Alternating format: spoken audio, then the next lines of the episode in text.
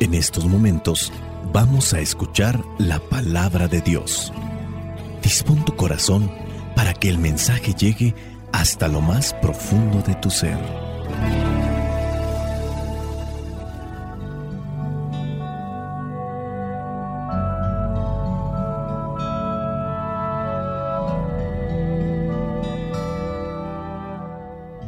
El Evangelio que la iglesia nos presenta para el día de hoy corresponde a Lucas capítulo 12 versículos del 13 al 21. Dice así, uno de entre la gente le dijo a Jesús, Maestro, dile a mi hermano que me dé mi parte de la herencia. Y Jesús le contestó, Amigo, ¿quién me ha puesto sobre ustedes como juez o partidor? También dijo, Cuídense ustedes de toda avaricia, porque la vida no depende de poseer muchas cosas. Entonces les contó esta parábola. Había un hombre rico, cuyas tierras dieron una gran cosecha. El rico se puso a pensar, ¿qué haré? No tengo dónde guardar mi cosecha. Y se dijo, ya sé lo que voy a hacer. Derribaré mis graneros y levantaré otros más grandes para guardar en ellos toda mi cosecha y todo lo que tengo. Luego me diré, amigo, tienes muchas cosas guardadas para muchos años. Descansa, come, bebe, goza de la vida. Pero Dios le dijo, necio, esta misma noche perderás la vida.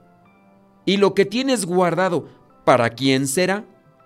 Así le pasa al hombre que amontona riquezas para sí mismo, pero es pobre delante de Dios. Palabra de Dios, te alabamos Señor. Señor Jesucristo, nuestro divino Salvador, gracias te damos por tu infinito amor.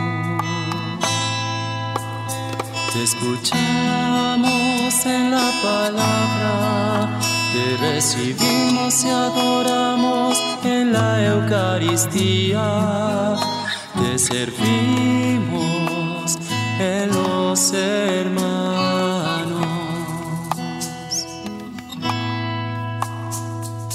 Que seamos misioneros como lo quieres tú enseñando a los hombres el fuego de tu amor. El peligro de las riquezas, de las cosas materiales, es la avaricia. Y de eso nos habla el Evangelio el día de hoy. Entiendo aquí que se habla de la codicia en un sentido muy amplio. Codicia o avaricia es, es un deseo desordenado de riqueza y de dinero. Eso hay que definirlo y tenerlo bien presente.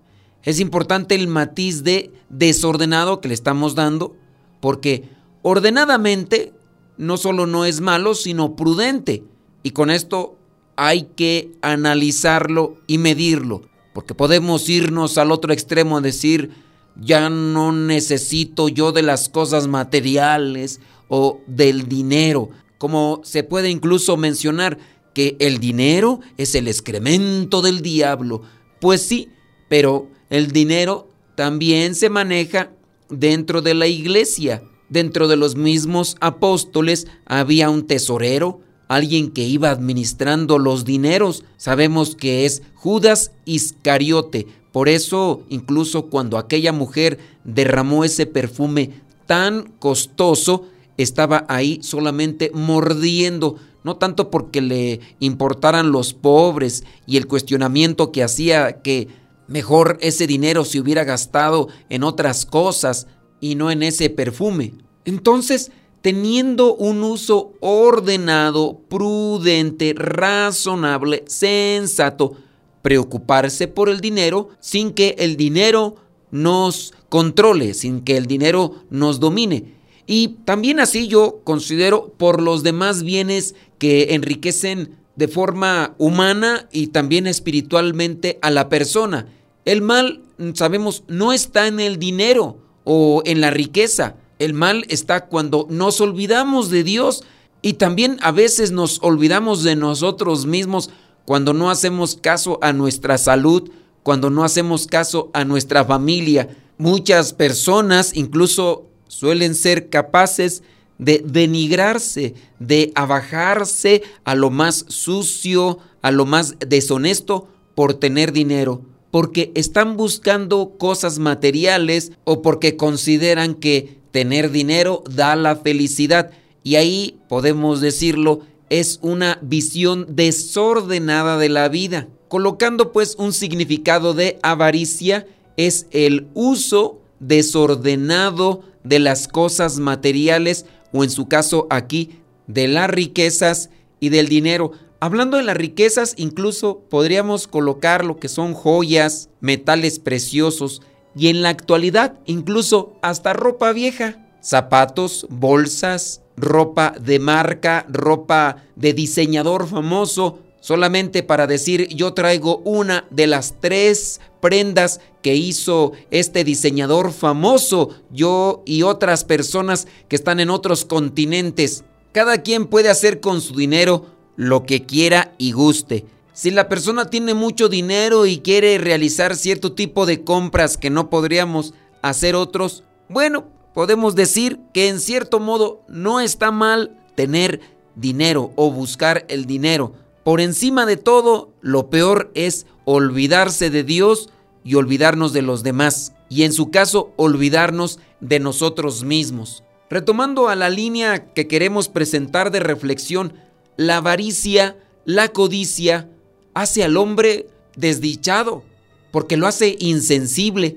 En una publicación que leí por ahí, hablaba de que hay muchas cosas buenas que salen gratis y hay muchas cosas buenas que sin ser gratis salen muy baratas. Pero la clave para saber discernirlas está en el corazón humano y sobre todo en la jerarquía, en los principios y valores que tiene cada persona. El que quiere poder comprarlo todo con dinero, porque a veces personas pueden comprarlo todo con dinero. Hemos visto en videos grabados al punto de la borrachera, donde hay presunción y derroche del dinero en sus tarjetas, esas que dicen que pueden guardar no sé qué tanto dinero, diciendo que no se preocupen y que si pasa algo, yo tengo el dinero suficiente para pagar tu vida y la de toda tu familia, porque así hay personas. El que cree poder comprarlo todo con dinero, tiene una vida desdichada. Y a lo mejor hasta nos engañan porque pues ahorita con los videos que se pueden subir tan fácilmente a las redes sociales, los miramos a ellos muy sonrientes y con ropas, con zapatos, con carros de lujo, que por medio de las canciones o películas o las mismas series nos han dicho que tener ese tipo de cosas nos va a dar felicidad. Esas son las trampas del consumismo, del materialismo. Tendríamos que hacernos un cuestionamiento como forma de evaluación para preguntarnos en qué radica para nosotros la felicidad de una persona. Porque algunos quizá nos hemos casado con la idea de que tener cosas materiales hace feliz y dichosa a una persona. Y no es así. Quizás sonríen, pero la felicidad no se comprueba con una sonrisa que puede dar una persona. Vivir en plenitud es lo opuesto a vivir en el vacío. En este caso, cuando una persona está vacía, creo que nosotros podemos identificarlo muy bien. Una persona que está vacía en su interior crece en el desánimo y puede ser que sea una persona con mucho dinero. Tanto desánimo tiene que por eso se dedica a estar comprando y comprando y comprando, pensando que con eso va a llenar un vacío. Pero son cosas materiales. Las cosas materiales nunca van a llenar el corazón, por lo cual uno está o se siente vacío. También cuando una persona está vacía, tiene angustia, lo dominan los miedos, la sensación de soledad. Vean, por ejemplo, estas personas que están dentro del ambiente artístico, que son conocidos por muchos, pues también al final ellos experimentan mucha soledad. Viven rodeados de muchos, pero en su corazón a veces no vive en realidad alguien. Porque a veces se dan cuenta que muchas de las personas que les están siguiendo en realidad no les siguen a ellos por lo que son, sino por lo que tienen. Se dan cuenta de la falsedad y al mismo tiempo pues los lleva a estar siempre en esas terribles soledades que incluso han llevado a algunos a consumir sustancias psicodélicas que alteran la realidad para escaparse de esa situación. Y otros más incluso pues han llegado también a lo que vendría a ser esta cuestión del suicidio. Pero la persona vacía no es solamente la que tiene mucho dinero. También podemos estar nosotros que sin grandes cantidades de dinero o muchas cosas materiales vivimos también con ese vacío en nuestro corazón y al mismo tiempo infelices. Vivir en plenitud no es ni siquiera tampoco un estado para decir me siento así.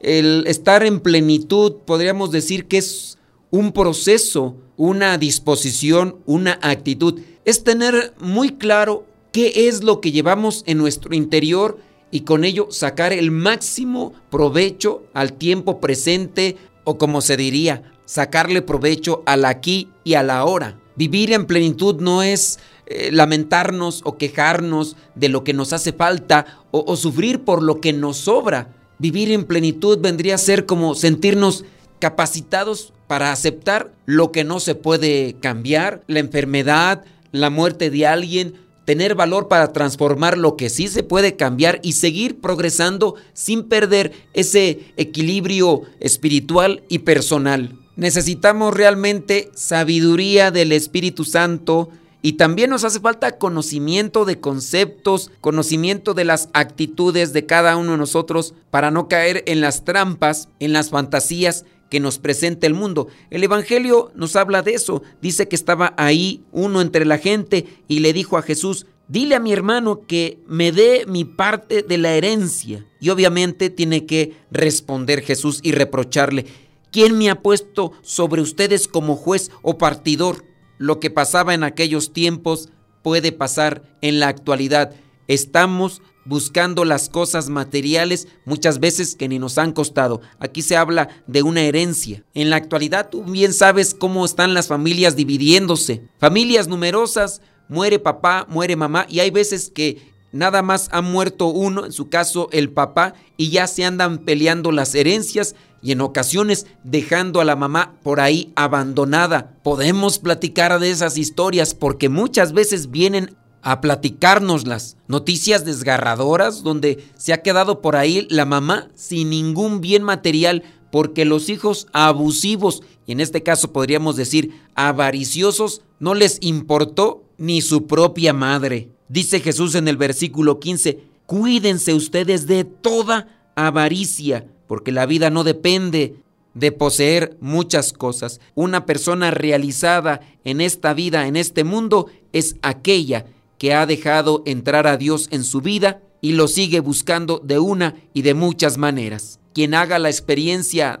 de esta manera comprenderá que estas palabras tienen mucha verdad y personas que así lo han realizado a lo largo de la historia nos lo podrían atestiguar.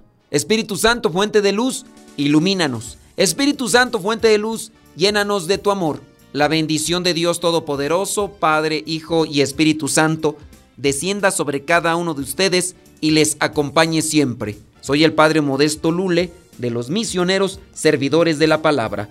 Vayamos a vivir el Evangelio.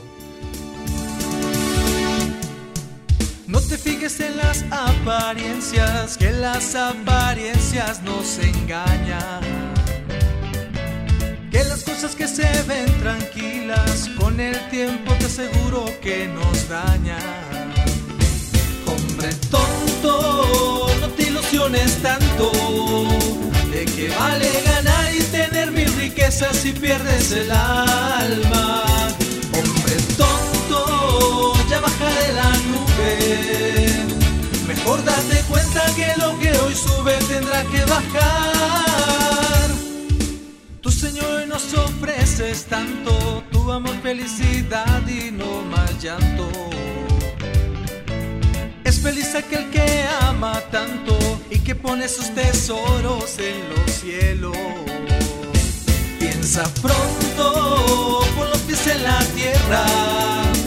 Olvídate de ti mismo, que es un egoísmo si piensas en ti. Dios nos ama y es lo más importante. Mejor busca el darte y no seas un baluarte de la humanidad.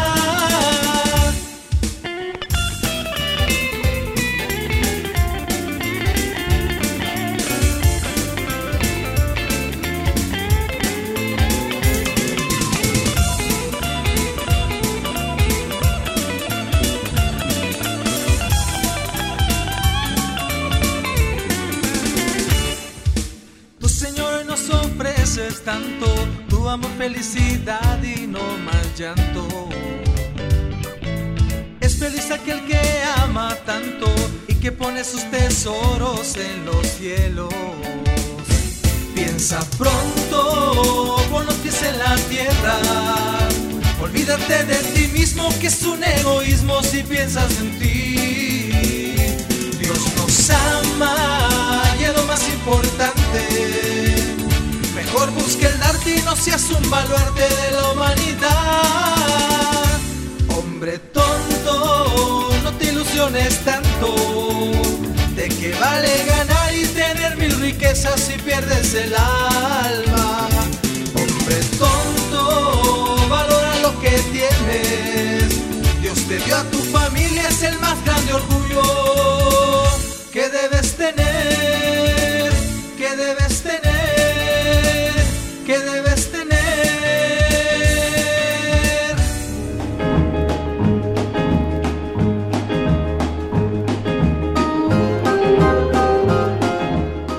mujer salió de su casa y vio a tres viejos de largas barbas sentados frente a su jardín. Ella no los conocía y les dijo, No creo conocerlos, pero deben tener hambre. Por favor, entren a mi casa para que coman algo.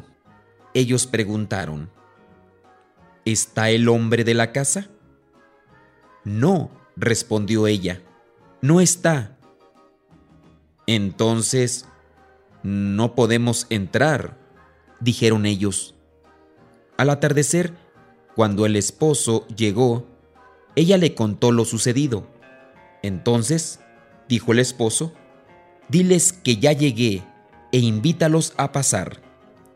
La mujer salió a invitar a los hombres que había invitado en la mañana y no habían querido pasar. Cuando los invitó nuevamente, dijeron, no podemos entrar a una casa los tres juntos. ¿Por qué? dijo la señora. Quería saber por qué era la negativa ahora. Uno de los hombres apuntó hacia otro de sus amigos y explicó, Mira mujer, el nombre de mi amigo es riqueza. Luego indicó hacia el otro. Su nombre es éxito y yo me llamo amor. Ahora ve nuevamente con tu esposo y decidan con tu marido a cuál de nosotros tres ustedes desean invitar primero a su casa. Recuerda, uno se llama riqueza mi otro compañero se llama éxito y yo me llamo amor. Por favor, consúltalo con tu esposo y cuando decidan a quién van a invitar primero de nosotros, veremos qué sucede. La mujer entró a su casa y le contó a su marido lo que ellos le dijeron. El esposo se puso feliz. ¡Qué bueno! Y ya que así es el asunto, dijo él, entonces vamos a invitar a... a la riqueza. Sí, vamos a invitar a la riqueza. Dejemos que entre y llene nuestra casa de riqueza. Su esposa no estuvo de acuerdo. Y como en aquella casa se tomaban las cosas en común acuerdo, el esposo esperó. La mujer dijo, pero querido, ¿por qué mejor no invitamos al éxito? Creo que nosotros siempre estamos en busca de eso. Y hoy sería tiempo propicio para por fin tener el éxito en nuestra casa. La hija del matrimonio estaba escuchando desde la otra esquina de la casa. Había llegado de la escuela y se acercó a sus papás diciéndoles, Papás, ¿me permiten opinar? Los papás escucharon a la hija porque en aquella casa también se escuchaba la opinión de los hijos. Y entonces la hija dijo, Papás, ¿no sería mejor invitar al amor? Nuestro hogar entonces estaría lleno de amor. El esposo, realmente convencido, le dijo a su esposa, hagamos caso del consejo de nuestra hija. Ve afuera, mujer, e invita a amor, y que él sea nuestro huésped. La esposa obedeció, salió afuera y les preguntó a los tres viejos, ¿cuál de ustedes es amor? Ya se me olvidó. Por favor, el amor que venga para que sea nuestro invitado. El anciano Amor se puso de pie y comenzó a caminar hacia la casa.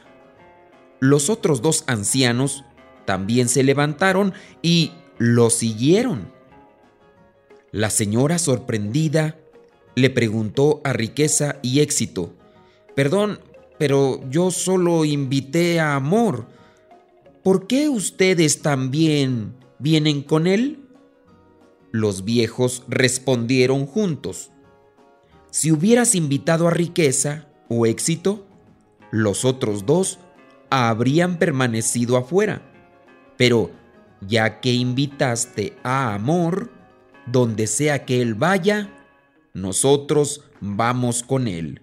Donde quiera que haya amor, hay también riqueza y éxito. Moraleja.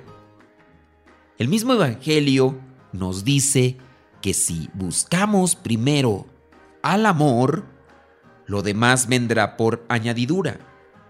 Lo podemos ver allí en Mateo capítulo 6, versículo 33. La palabra de Dios dice, busca primero el reino de Dios y lo demás vendrá por añadidura. No hay que afanarse por buscar riquezas. No te afanes por buscar el éxito o la fama. Hay que afanarse por buscar al amor, pero no el amor que nos presentan de forma engañada los medios de comunicación. No, busquemos al verdadero amor, es decir, a Dios. La misma palabra de Dios nos lo dice, que Dios es amor. Lo dice en la primera carta de Juan, capítulo 4, versículos 7 al 8. Queridos hermanos, debemos amarnos unos a otros, porque el amor viene de Dios. Todo el que ama es hijo de Dios y conoce a Dios. El que no ama, no ha conocido a Dios, porque Dios es amor. Invitemos al amor a nuestros hogares, a nuestras personas, y sin duda, como lo dice Mateo capítulo 6, versículo 33, si buscamos el reino de Dios, lo demás vendrá por añadidura.